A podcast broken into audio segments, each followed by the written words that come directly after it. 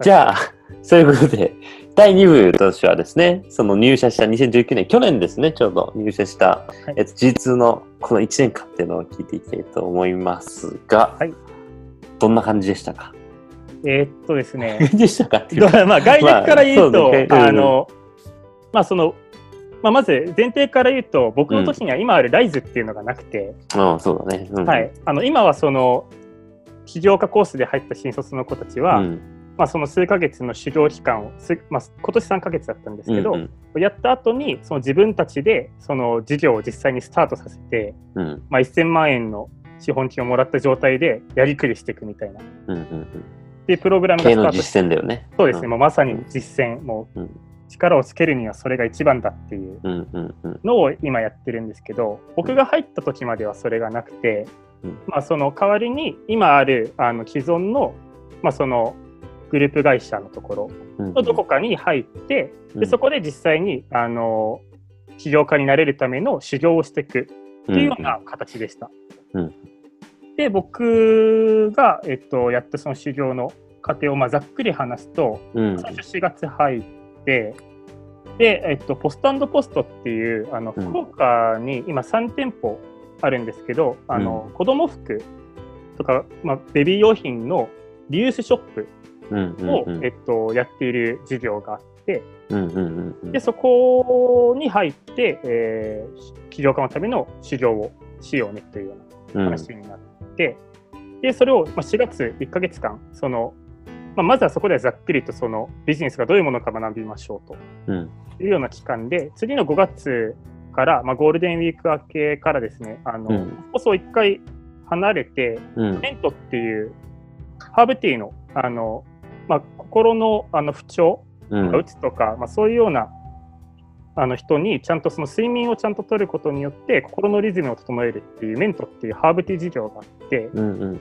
そこでそのメントで自分で新規プロジェクトを一人でやってみようみたいなチャレンジっうんうんうん。ていうのを、まあ、1ヶ月ちょっとさせてもらってうんでまあちょっとそこでもまあいろいろあってまた次うん6月ポスポスにもう一回戻ると。で今度そのポスポスで、まあ、ヨッシーさんっていう、まあ、社し社長の吉田さんって方がいるんですけど、うんまあ、通称ヨッシーさんのもう隣でその実際のその社長というか起業家のその働き方とか姿うん。どういうものかっていうのを見ながら、もう一回ポスポスで修行をして。で、えっと、3 2月にポスポスを卒業して。うん。でまあそこから本当はもともと事業プランニングスタートの予定だったんですけど、まあ、ちょっとハチドリ電力っていうあのうん。再生エネルギー100%のその地地球温暖化を食い止めるためのそのハチドリ電力っていう事業がちょうど立ち上がるってなっててそのタイミングで。うんうんうん。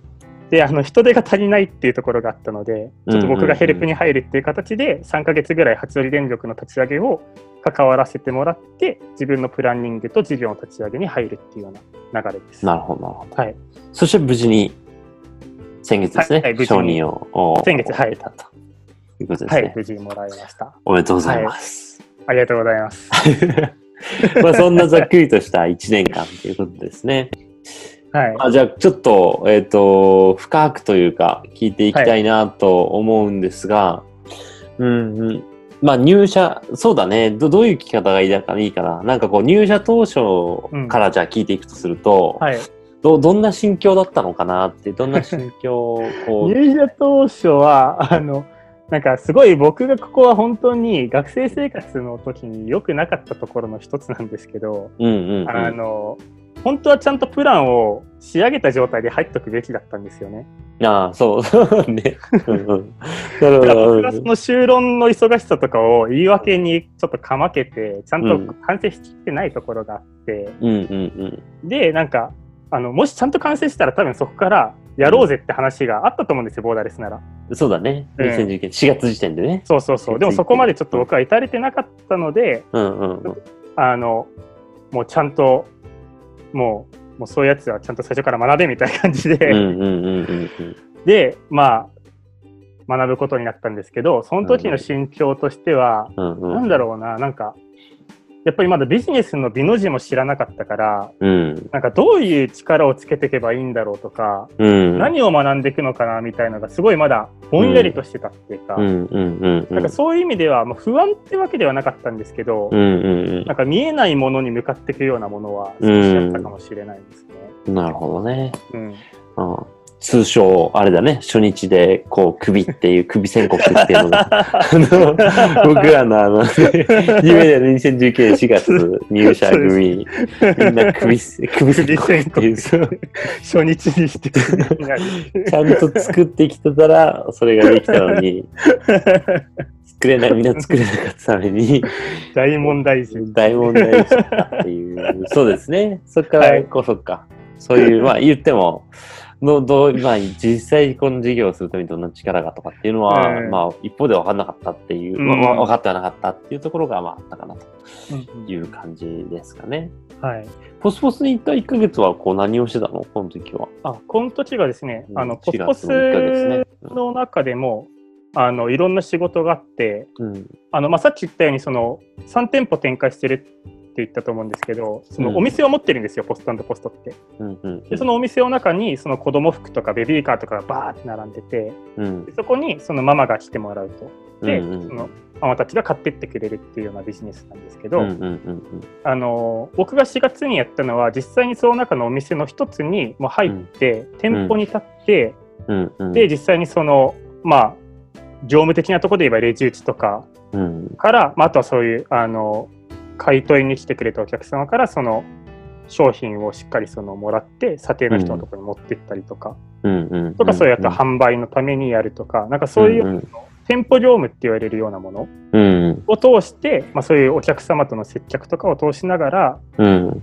まあ、何がそういうその買ってもらうとかの上で大事なのかとか何を考えて改善していくとか、まあ、そういううん。なんだろう、その働く上での基本的なマインドとか姿勢みたいのをそのお店に立ちながら学んでいくっていうようなうん。うん。うん。うん。うん。ことがテーマだったかなと思います。なるほどなるほど。うん、うん。うん。うん。まあ社会人としてのまあ基礎というか、うん、そうですね本当に。うん、なるほどね。うん。もう1ヶ月でこう店舗業務を通してやってましたとうん、いう感じですね。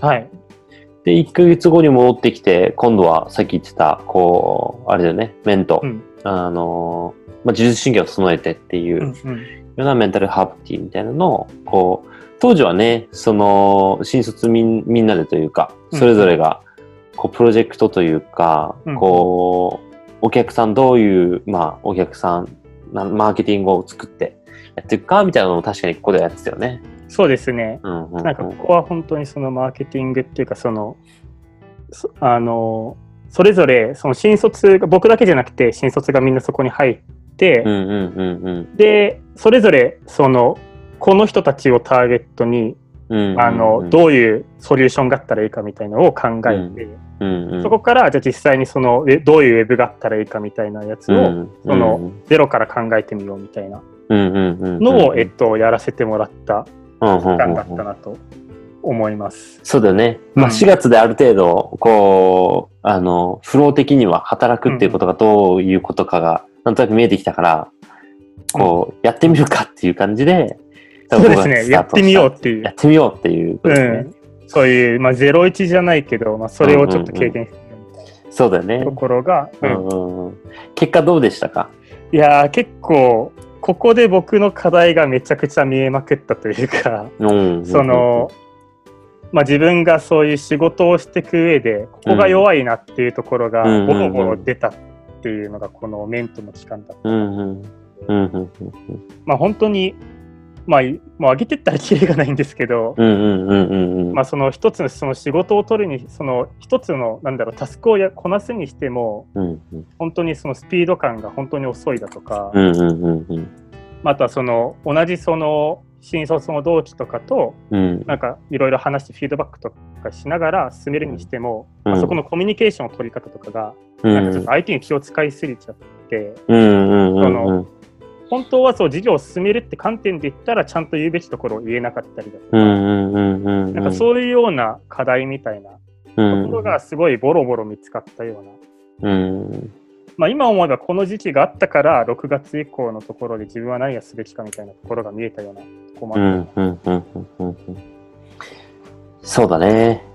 この時はね、実はあの、僕自体は、俺自身も、あの、この今の採用っていうポジションじゃなくて、うん。えーこの、まあ、スタートアップスタジオの一つの機能として、社会起業家を、こう、あの、集めて成功に導く、えっ、と、機能の一つとして、えっ、と、起業家の横について黒字まで伴走する、こう新規立ち上げのバディみたいなことをやらせてもらったときに、まあ、新卒の子たちも、えっ、と、もうその人たちと、もう一緒のこう、なんていうのね、土台に立って、えー、じゃあ一週間に一回ぐらい壁打ちして、うん。進めていこうみたいなね、やってたんだよね、あれね。で朝会も高橋さんに一緒に出てもらって、うん。なかなかほんと時間がなくてね、あれは。そう、全然だからこう、俺としてもなかなかサポートは全くうんできなかったなっていう感じでは。いや結構見てもらった気しますけどね。毎日そうは言いながらも、時間につけてもらって。そうなんですよ。まあ、そうであれば、あの、はいよかったですが、まあ、それで、こう、そこからまたポスポスにこう行くことになるんですが、ここはなんかどういう経緯で、そうですね。なんかここでもう一回ポスポスに戻ったっていうのが、うん、まあその、やっぱりその、5月で、まあ、さっき言ったようないろんな課題がボロボロ出てきたっていう。言ったと思うんですけど、まあ、要は僕の中に仕事の方がまだなかったっていうところがが一番大きな問題点だったうんわけでん、うん、だからやっぱその仕事の方を身につけるために、うん、実際に今の事業を立ち上げて、うん、そのどんどん進めてる社長の隣から仕事の方っていうのを覚えるのがいいんじゃないかっうん、ていう話になって、うん、うん、うん、でそれで、じゃあ、実はもう一回ポスポスに戻って、うん、うん、うん、ヨッシーさんの隣でうん、仕事の方を身につけようん、うんうということで、修行を開始するというような形になりました。なるほど、なるほど。うんうんうんあのー当時のね、この、あのいこの前かな ?4 月ぐらいに実は、あの、あ、4月じゃないか。えっ、と、何月にポスポス卒業したんだっけ？実。2月ですね。2月か2月、はい、2月末2月に卒業したタイミングで、その社長の吉田さんがこうブログを書いてて、あの、G2 のね、あの、この、ことなんですが、うん亀がウサギを超える理由、新卒1年目の奇跡っていうのが、えっ、と、この吉田さんが実について書いた記事なので、ブログなので、まあ、ぜひ、え聞いていただいている方は読んでみていただけたらと思うんですけど、もうね、いろいろ書いてあるんですよね。もう、こう、もう見てたら多分、その6月に G2 がポスポスに入った時に、あちゃーっていう感じだったんだろうなっていう。いや、そうなんですよね。うんあの、その、さっき言った4月の時はお店に立ってやってたわけなんですけど、この6月以降はお店に立たずに、うんその、ヨッシーさんもお店に立ってなくて、うんその、裏側で支えるというか、そういうマーケティングとかを、その企画を作ったりとか、そういうところを、えっと、うん。やる役割だったので、はいはいはい。僕もそっち側に入って、うん。で実際にその、まあ、6月で早速、うん。えっと、その時は、あの、妊婦さん向けうんうんうんの、あの、まあ、ポスポスにもその、まあ、洋服があるんですよ、妊うん婦さん向けの。うんうんうんマタニテマタニティィのね服っていうはい。うんうん。で、それをどうやってよりその、認知してもらって買ってもらうかみたいな企画をすることになって、うんうん。で、まあ、文章とか作ったりしたんですけど、うん。今でも忘れられないヨッシーさんの顔みたいな感じで、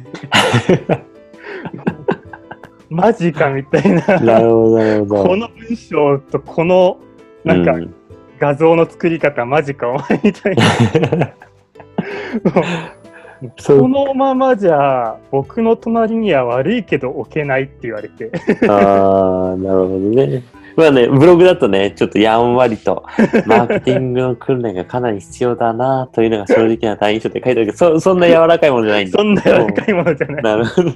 これは本当にやばいと思いましもうた日中たちは行かないぞ、みたいな。そうですねなるほど、なるほど。そうだね、そっか。うん。うんまあね、自分が本当にこう、経験したことがない、こう、うん。なんだろうね、マタニティってね、言うとこう妊婦さんの、まあ、ポスポス自体がね、この、うん。こう、子供向けのベビー用品、まあ、マタニティぐらいから、あの、ベビー用品だったりとか、うん。リサイクルで、こう、子供用のを扱ってるお店なんで、まあ、絶対に必要な、このお母さんたちの、いわゆるインサイト、こううん。どういうことを考えてて、うん。あの、どういうことに不便を感じるのかみたいなうんところが、まあ、全くわからなかったっていう。なるほど。そういうことですね。うんはいそういうことでしたね。それがね、こう一年後には、あのー なんていうの、こう、モモーダレスだとね、やっぱよくうんウサギとカメの話はされて、多分実はこういろいろそこについてはこう思い入れがあるかなと思いますが、1年後にこうやってね、起業が本当にできるまでに行くんだからすごいなとは思うんですが、そういうこんなで始まったという感じですね。始まりました。でその後はこう、どんなあれだったの？スケジュールというか。そうですねはい。まあなんか、まあ6月入った時は、うん今言ったそのマタニティ服っていう、まあプロモーションの一つの、まあ、1プロジェクトを担当するっていう形で、うん。うん。で、まあその、まあ時系列順に、まあざっと話をすると、うんうんまあちょっとずつできるようになっていくことが増えていって、うん。うん。で、10月には、まあそのプロモーションを全体を統括しようみたいな話になって、うんうん。プロモーションの企画とかも、まあ、僕が考えるようになると。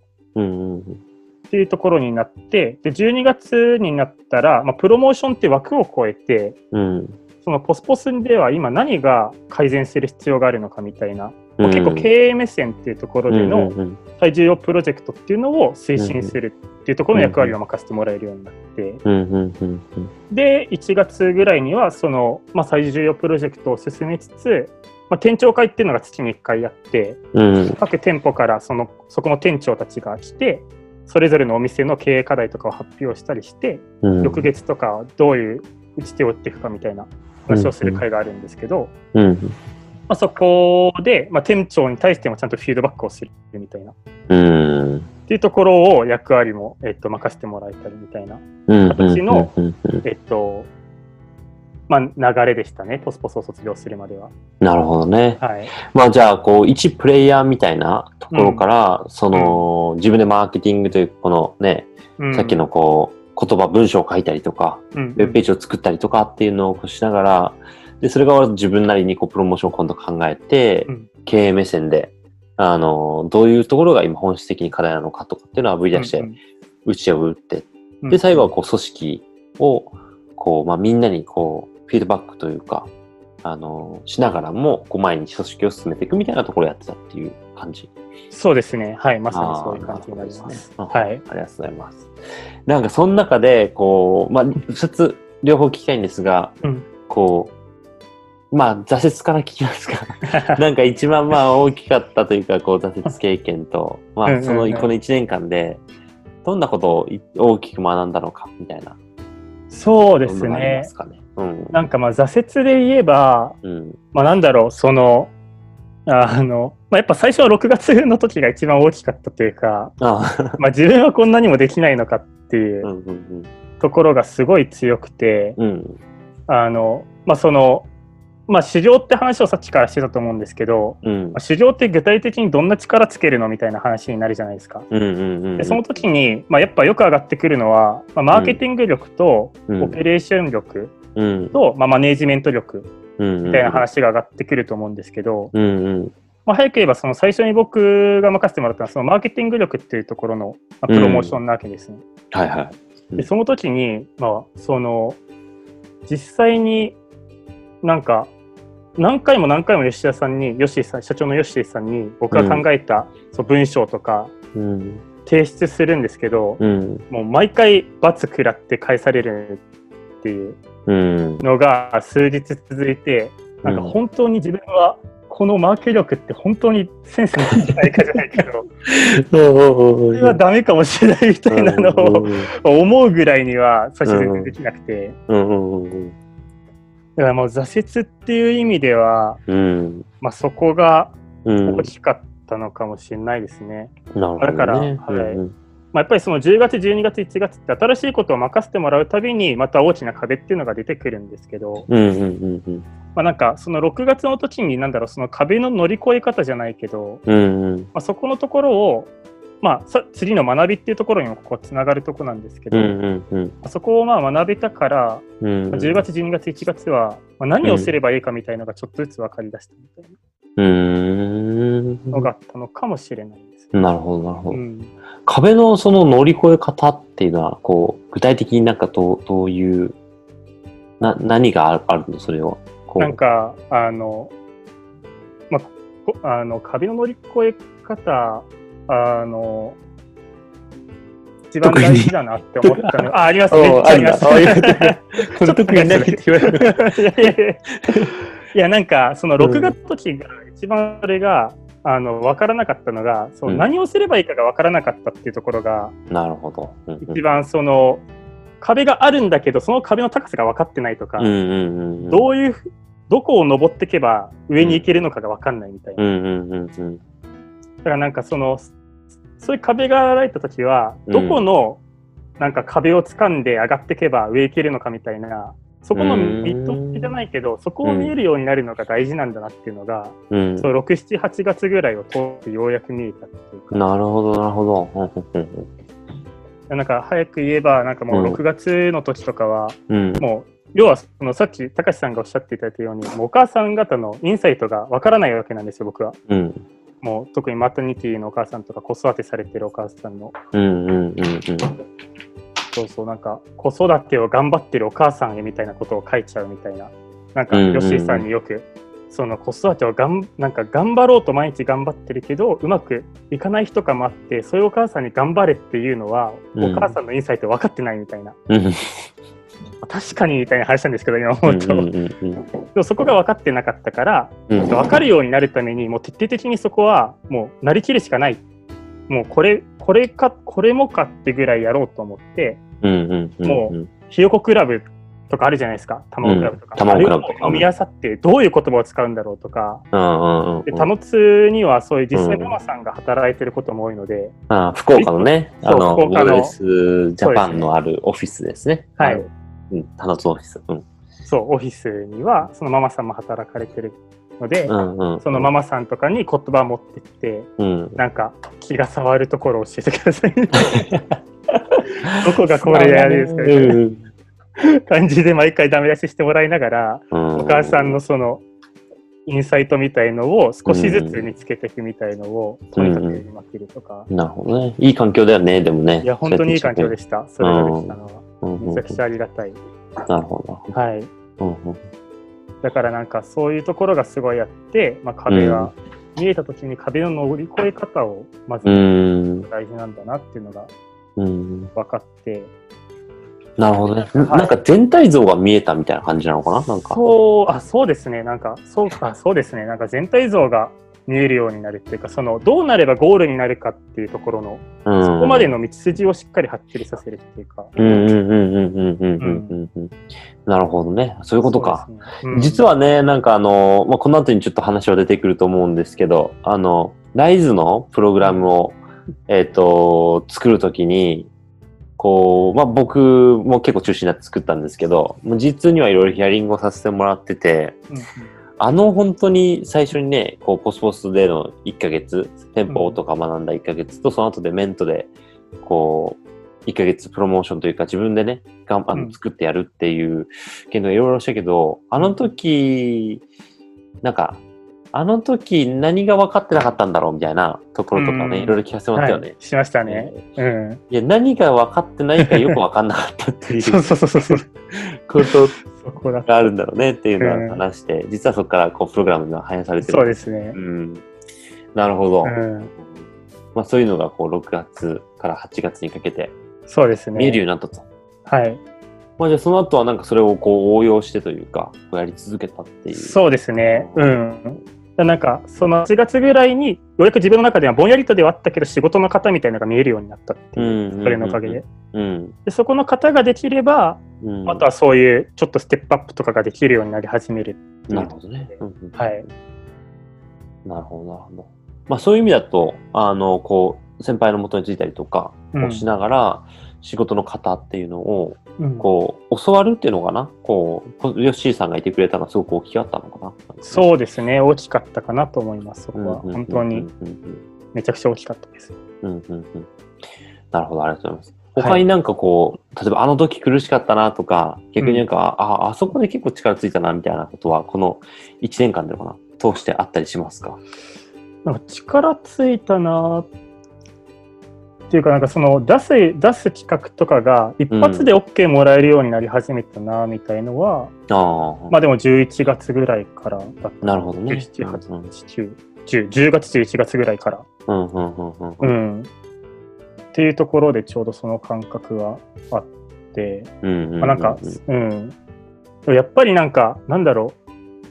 なんか力がついたなって、なんかいきなりボンって上がるとは僕思ってなくて、うん。なんかやっぱり毎日毎日のその、うん愚直な積み重ねのうん。があって、ある時それが目を開くじゃないけど、うんうん。そういうものなのかなっていうふうになんか1年間通して今僕は思ってて、なるほどね。うんううん。ん、だからやっぱりその毎日毎日そのひよこクラブ読んで、うん、で、まあ、赤ちゃん本舗とか行ってみたりとかうん。みたいななんかそういうところの繰り返しっていうのが、うん。うん、あると開くのかなっていう、なるほどね。はい、思ってますね。まあ、未だに多分残ってるだろうね。そのなんかこう、あの時ああそこに行ったなとか。こうありますね。ね。やっぱやりきった時って、うんずっと残るよね。なんかこう。うん、ああ、なるほど。そうかもしれないですね。うん、なんかね、うん、中途半端だとなんかこう残んないけど、うんそういうのはあるんじゃないかなと俺も思いますね。ありますか？うん、いやそそうありますあります。そういうのあるよ、本当。う んありますね聞。いてみたいですね。そうだね、パッと言われるとちょっと今思い出せないけどなるほどね。はい。そっか。まうんあじゃあなんかそんなこう、えっ、と、愚直に積み重ねて、いろいろ、あの、本当ね、よかったら、こう、最近とも、あれなんですけど、実が、こう、どういう、そうなんだろうな、やっぱ実のすごく良かったところとして、こう、吉田さんもこうか書いてたのが、やっぱすごく愚直に徹底的に毎日振り返りをしてたみたいうな、ん。こうなんかこう振り返り例みたいなのがね、あのブログ上にも載ってて、うん。詳細に本当にこう書いてるよね、なんかあれは。そうですね。まあ、やっぱりその一日タスクやる上で、今日はこれをちゃんと意識して達成したいみたいな、うん。もうテーマを、目標を絶対一個つけるようにしてて、うん。うん。うん。で、振り返るときにそこに対してどれだけコミットできたのかっていうのをしっかり数値化して考えるっていう。はいはいはい。うんだから例えば今日はその、なんかその営業をするときに、なんかこういう言い回りでちゃんとアプローチをするみたいな、っていうのを最初ちゃんと決めた状態でうん。振り返るときに、本当にその言い方でできたのかっていうところをまず、でなできなかったらなんでできなかったんだろうとか。で、できてたのにそれが結果につながらなかったら、結果につながらなかったら何なのかみたいのを、もうちゃんと一個一個分析するみたいのをうん。結構毎日やってたっていう、なるほどここがね。すごい良かったのかなと思います。うんうんうん。なるほどね。うん。まあそうだよね。今、俺も特にそれは、こう、いろいろと感じます。なんか改めて。うんうん、なんかね。やっぱり伸びる人の特徴みたいなのは、伸びる人の特徴というか、実、実を結ぶあの人の特徴はやっぱ結構そこなのかなっていううん感じではあるね。うん、なるほどなるほど。まあ、ちょっとなんかこう、話が あの、あれなんですけど、そっか。じゃあまあ1年間をまあ振り返ってみて、なんかこう思うこととかはい。っていうのはなんか他にありますか？なんなんだろう、なんか、その1年間を振り返っまあ、その、さっき言ってたうん。一番の学びみたいなところなんですかね。うんうんなんか、その1年間やって、まあ、うん修行させてもらって、本当に大事だったなって思うのが、うん。うんまあ、。そういう振り返りの徹底とかももちろんあるんですけど、うん。なんか結構いかに自分を捨てれるかっていうところが大事だったなって僕はう思ってて、ん。うんうんうんうん。なんか、まあ、特にやっぱ入った当初とか、まあ、いろんなその、なんだろう、自分が思ってたけどできないとか、うん。いろいろあるっていう時に、うん。そこに固執しちゃうか、いやでもこのやり方できるはずだって固執しちゃうか、うん一回自分が思ってるこうなんじゃないかみたいなところを全部一回捨て去って、自分をなくした状態で、うん。周りの人に聞きまくったりとか、うんうんうんうん。なんか、その他の人のところに行って、もう徹底的に教えてもらうとか、なんかそういう自分を捨てることがどれだけできるかみたいのが結構最初は大事だったなっていう。まあ、最初っていうか、特にこの1年間ずっとっていうか、今もそうなんですけど、結局は。うんうんうんうん。なんか、なるほどね。うん。はい。うんいい意味で、こう自分にこうあんま固執せず、あの、その中でこう自分なりのこう最善を尽くすというか、なんか、うん、そうですね。うん、なるほどね。そういうことですね。みたいなのは、うん、うんうん大事だったなと思います。うん。ありがとうございます。まあそんなこんなで、こう今は、あのー新しい事業も、はいえっ、と、やっているとは思うんですけど、はい。こう今はの授業は何をやってるんですか、そうですね。えっと、今やってる僕の授業としては、あの、まあ、早く言うざっくり言うと、うんあのまあ、今の既存の義務教育の子どもたち、うん、小学校、中学生の子たちうん、が、まあ、いろんな子がいるんですよね、やっぱり。うんうんうんで、まあ、その中には、まあ、発達障害と言われたりとか、まあ、グレーゾーンって言われるような、まあ、何らかの特性がある子たちが、割と言いますと、一学期少なくとも2、3人はいると言われてて、実態はもっと多いと言われている。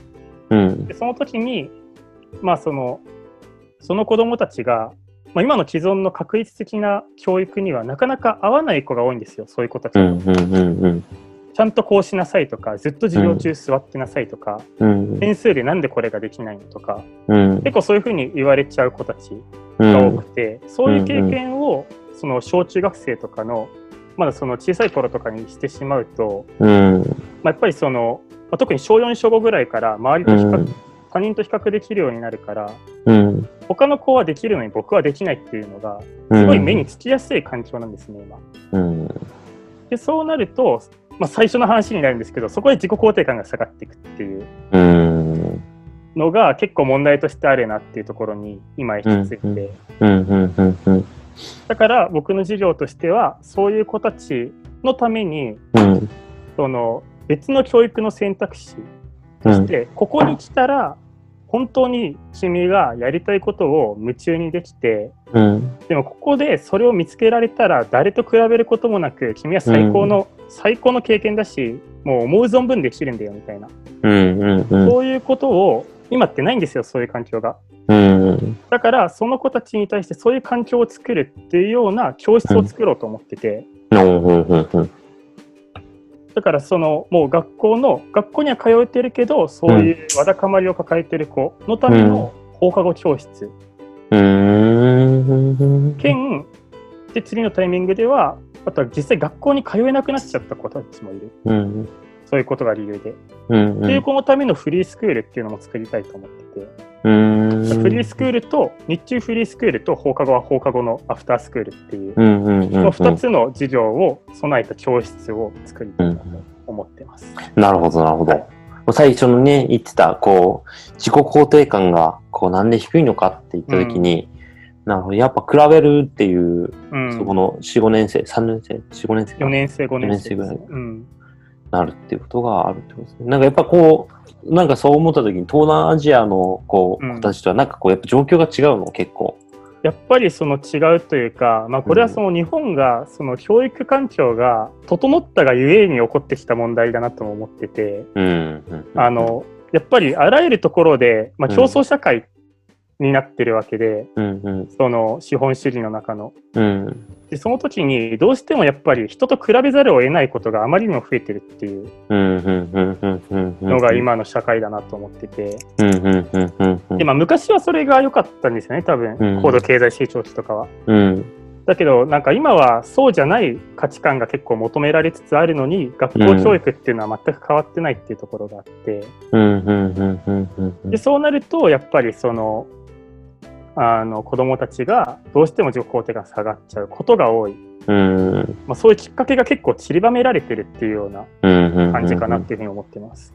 なるほどね。うん今、実質のその、こう、まあ、一日のタイムスケジュールなんかも、こう、かなとちょっと聞いていきたいなと思うんですが、はいなんかこう、それで言うとどんな未来を今は描いてるんですか？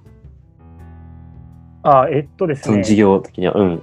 事業的にはあの、その、まあ、今後のそのスケジュールとしては、うん。まあ、今月来月とかで実際にその子どもたちに提供するそのプログラムうん。の内容を固めようと思ってて、うんうんうんうんあ、の早く言えば僕のところって勉強を全くしない教室なんですよ。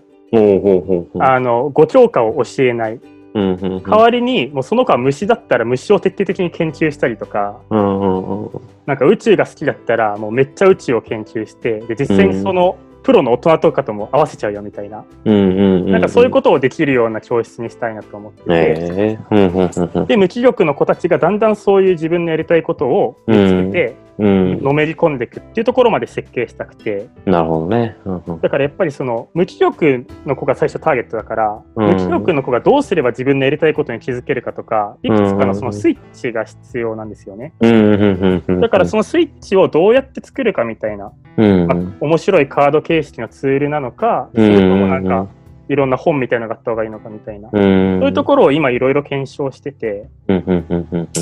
で、実際にその、まあ今はその、まあ少人数のお子さんとかと会いながら、うん。うんこれでやったらどう？みたいなのを見せながら、うん。実際自分で作ってみてやって、で、あと実際に、あの、福岡にあるフリースクールさんと、なんか人ちょっと、あの、結構仲良くさせてもらって、そこで少し試させてもらったりとかを、うんまあ来週からやっていきたいなと思ってて、なるほどなるほど。はい。っていう形でプログラムを、えっと、この、いえっと、今月来月でしっかり固めきって、うんうんうん。で、えっと、まあ来月、まあ、今月末ぐらいからちょっと物件とかも、まあ、見始めるというか、うん。場所として借りる。っていうことをやって、うん教室を、えっと、持つようになって、そこでまず放課後教室から始めたい。うん。うんっていうふうに思ってます。うんうんうんうんうん。その放課後なるほどね。はい、うん。そうですね。うんうんうんうんあ、ごめん、放課後教室。あはい、放課後教室のその、まあ、そういう探究プログラムみたいのを固めたら、うんうんそれと、そう探究プログラムと、まあ、うん勉強とかが組み合わさったものがフリースクールになってくるので、あフリースクールの方が、がやることが結構いろいろあるので、うんうんうんまずその放課後の中身をしっかり固めて、次フリースクールっていうよううんな順番で考えてます。なるほど、なるほど。はい。は、なんかこう、本当に自己肯定感と、さっきのこう、無無気力っていうのかな、っうん。ていうところの問題とかとも、うん。こう、なんだろうね、かあの、関連させながらというか、うん、えー、資料を作っていくってことで、かなり、そうまあ、ですね。ちょっと、俺もすごく気になる、あの、結構ね、あの、うん。僕の方は、こう、採用っていう文脈で、うんうんうん。まあ、採用とか人事っていう文脈で、実はこの、その人とか組織の育成とかっていうところにすごく関心があったりとかする一方で、まあ、実は、こう、今までのこの、なんだろう、やっぱり、こう、人がこう成長していく、伸び伸びと成長していく過程で今まではそうできなかったところを、うんこうそこを壊していくというか、うんいい意味でね、壊していくっていうところで、いろいろ同じような勉強とかもしてると思うので、そうですね。なんかはいやりたいですね、そういう勉強みたいなのも。だよね。そう。ちょっとこの後タイムスケジュールもちらっと、さっきのはいこう実が1年間こう学んだことも含めたこうタスク設計だったりとか、まあ、今の授業とも絡んだところはちょっと第3部で、はいえー、とお聞きしたいなと思っております。はい、はい、ありがとうございます。はい、ありがとうございます。